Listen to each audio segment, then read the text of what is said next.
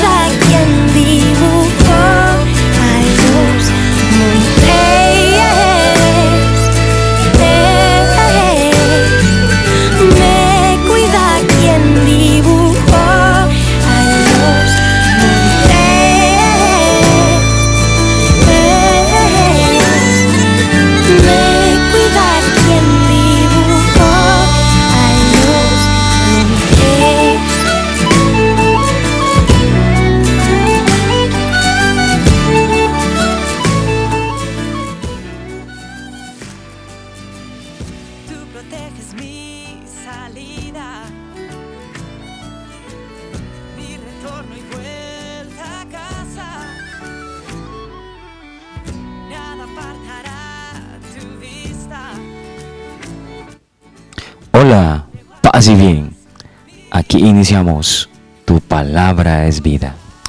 En este día la iglesia conmemora a Santa Marta, amiga muy cercana del Señor Jesucristo. Ella y su familia compuesta por su hermana María y Lázaro son los amigos más entrañables que hemos conocido del Señor Jesús según la versión del Evangelio. En este día llegamos a la conclusión del capítulo 13 del Evangelio según San Mateo, que es la conclusión del discurso de las parábolas. La liturgia ofrece en este día dos textos maravillosos para conmemorar la figura, la persona de Santa Marta. Nosotros en tu palabra es vida, para no dejar inconcluso el desarrollo de la meditación que hemos compartido durante todos estos días, vamos a darnos la libertad de no seguir el desarrollo de la liturgia, sino el desarrollo de el capítulo 13 como tal del Evangelio de San Mateo. Nos encontramos entonces con la última parábola que es exclusiva del evangelista San Mateo. Nos recuerda a la del trigo y la cizaña porque también habla de una distinción de buenos y malos al fin del mundo, por lo menos en su aspecto formal. Aquí en tu palabra es vida, a continuación meditamos las palabras del Maestro de Nazaret. Aquí iniciamos.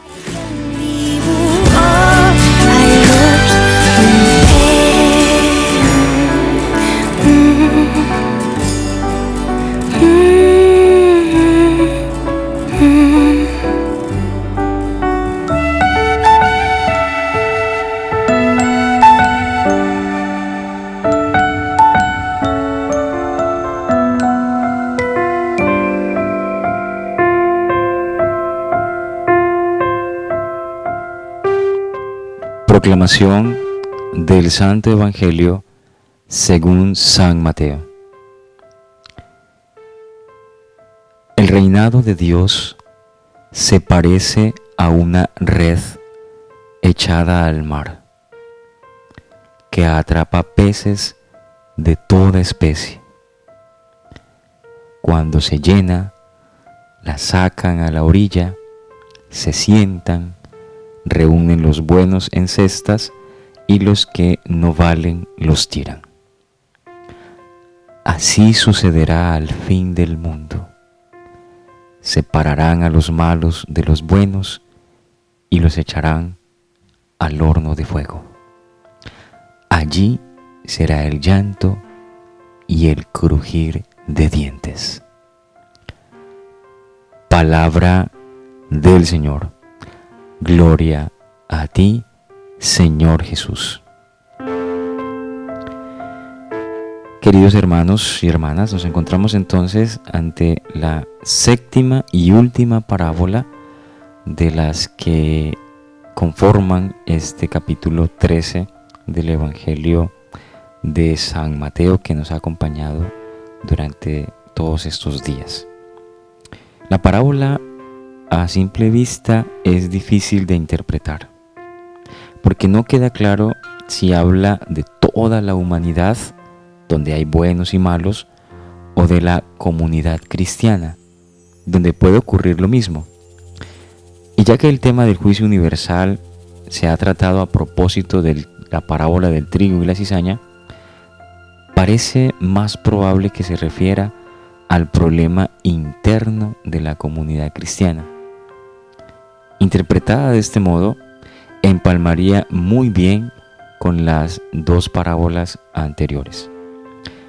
Recordemos que las parábolas están respondiendo a preguntas que se hace la comunidad primitiva del siglo I. Y esta última parábola responde a una pregunta vital para esa comunidad allá, pero que también es válida para nosotros hoy. ¿Qué le va a pasar al final a todas las personas que han aceptado la persona y la palabra de Jesús pero no viven de acuerdo a esa, palabra y mucho menos en fidelidad a la persona del Señor, a la persona del, del Maestro. Hay gente dentro de la comunidad que no vive de acuerdo con los valores del Evangelio, que no mantiene esa experiencia de haber descubierto un tesoro o una perla. Entonces, ¿qué ocurrirá con ellos? La respuesta, por lo menos en su aspecto formal es muy dura. Pero esa respuesta tiene que complementarse con un texto que aparece más adelante en el capítulo 25 del Evangelio de San Mateo. Capítulo 25, versos del 31 al 46. Repito, capítulo 25 del Evangelio de San Mateo, versos 31 al 46.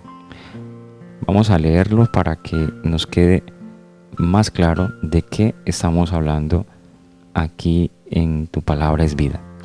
Cuando el Hijo del Hombre venga en su gloria, acompañado de todos sus ángeles, entonces se sentará en su trono de gloria serán congregados delante de él todas las naciones, y él separará a los unos de los otros, como el pastor separa las ovejas de los cabritos. Pondrá las ovejas a su derecha y los cabritos a su izquierda. Entonces dirá el rey a los de su derecha, vengan benditos de mi Padre, reciban la herencia del reino preparado para ustedes desde la creación del mundo, porque tuve hambre y me dieron de comer, tuve sed y me dieron de beber, era forastero y me acogieron, estaba desnudo y me vistieron, enfermo y me vinieron a visitar, en la cárcel y vinieron a verme. Entonces los justos le responderán, Señor, ¿cuándo te vimos hambriento y te dimos de comer o sediento y te dimos de beber? ¿Cuándo te vimos forastero y te acogimos o desnudo y te vestimos? ¿Cuándo te vimos enfermo o en la cárcel y fuimos a verte? Y el rey les dirá, en verdad les digo que cuanto hicieron a unos de estos hermanos míos más pequeños, a mí me lo hicieron. Entonces dirá también a los de su izquierda, apártense de mí, malditos, vayan al fuego eterno, preparado para el diablo y sus ángeles, porque tuve hambre y no me dieron de comer, tuve sed y no me dieron de beber, era forastero y no me acogieron, estaba desnudo y no me vistieron, enfermo y en la cárcel y no me visitaron.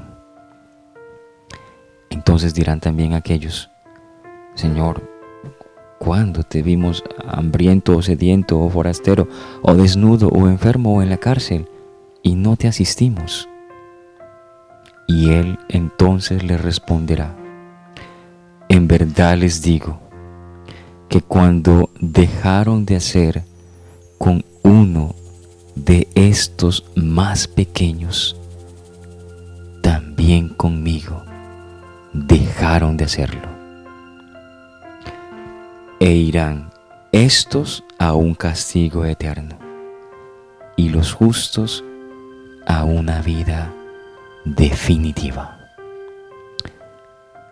Este texto que acabo de leer es parte del último discurso que aparece en el Evangelio de San Mateo, llamado el discurso del fin del mundo, o también una palabra mucho más eh, teológica, eh, discurso escatológico.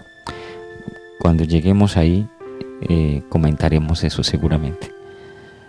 Allí en ese texto se nos dice exactamente quiénes son los buenos y quiénes son los malos que aparecen representados en esta parábola que, acabamos de, leer, en la figura, en la imagen de estos peces que se pescan en la red y luego se separan en la orilla del mar. Entonces, ¿qué conclusión sacaría un lector del Evangelio después de todo esto?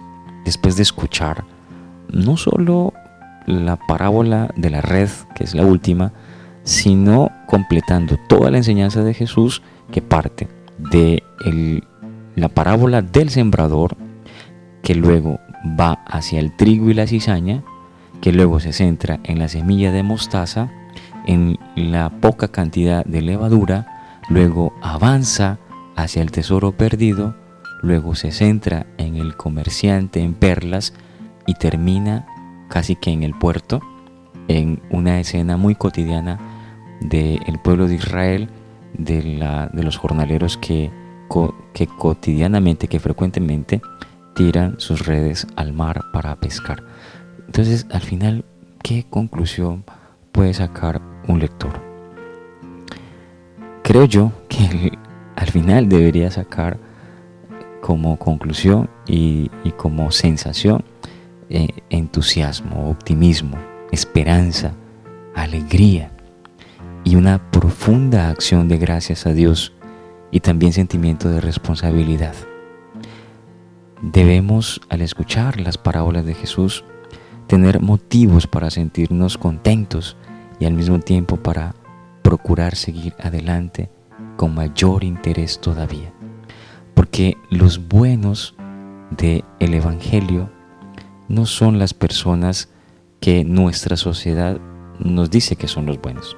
Fíjense los buenos de ese texto que ya hemos adelantado aquí en Tu Palabra es Vida y que corresponde al discurso del futuro. Los buenos son quienes, sabiéndolo o no, se preocupan de los más débiles y necesitados. Repito, los buenos, de acuerdo a la lógica del Evangelio. son aquellos que sabiéndolo o no, se preocupan de los más débiles y necesitados. Entonces, si esa es el horizonte que nos pinta el Evangelio, hacia allá tenemos que seguir caminando, con un mayor interés, con una mayor responsabilidad. Pero el discurso termina, sin embargo, Jesús quiere que los discípulos obtengan una última enseñanza muy importante. Aparece entonces la conclusión. ¿Lo han entendido todo? Ellos responden, sí. Entonces Jesús les dice, pues bien, un escriba experto en el reinado de Dios se parece a un amo de casa que saca de su arcón cosas nuevas y cosas viejas. Palabra del Señor. Aquí propiamente concluye todo el discurso parabólico. Esta última enseñanza, expuesta también mediante una imagen, parece un nuevo enigma, esta vez sin ningún tipo de explicación. En sentido inmediato, el escriba que entiende del reinado de Dios debe ser Jesús. Para exponer su mensaje, Él ha sacado cosas nuevas y cosas viejas. Viejas son la técnica parabólica, el lenguaje imaginativo de los profetas y los sabios de Israel. Alguna alusión también a las escrituras.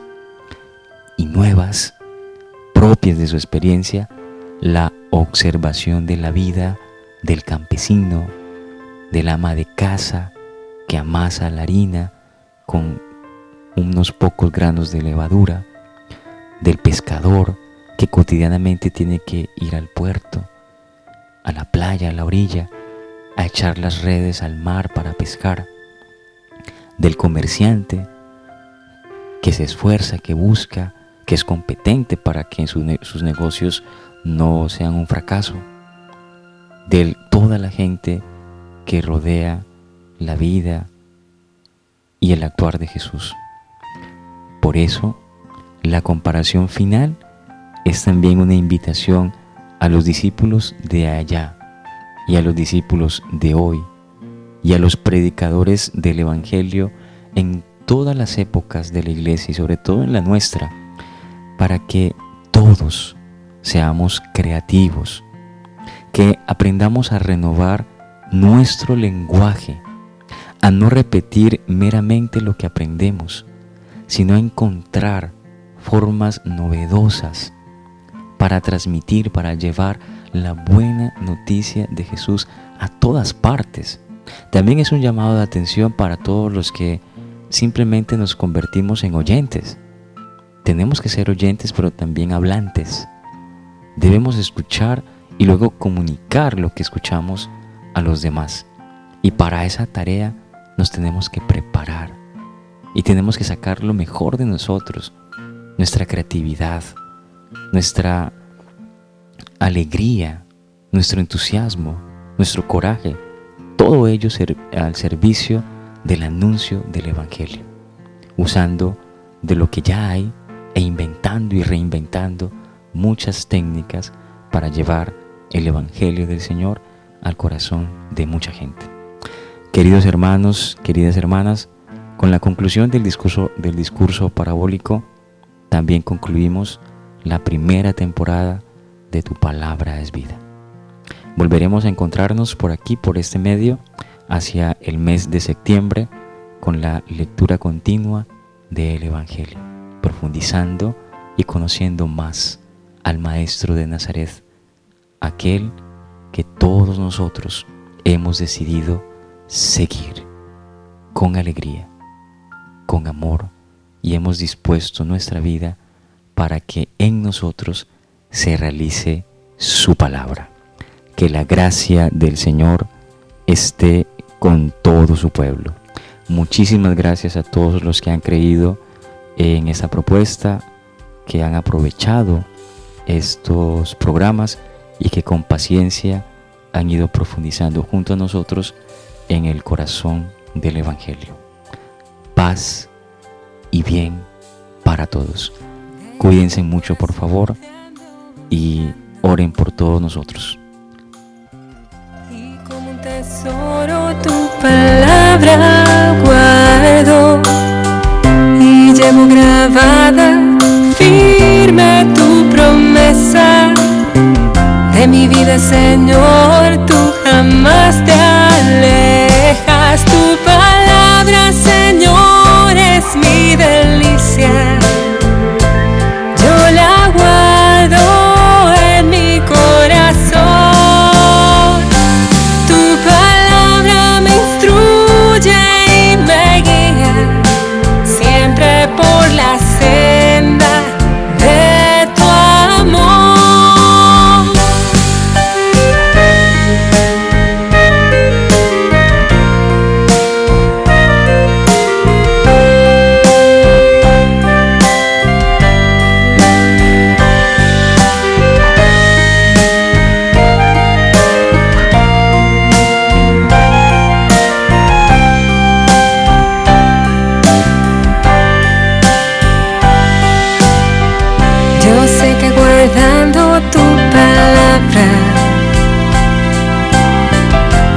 Padre me amará y vendrán a mí.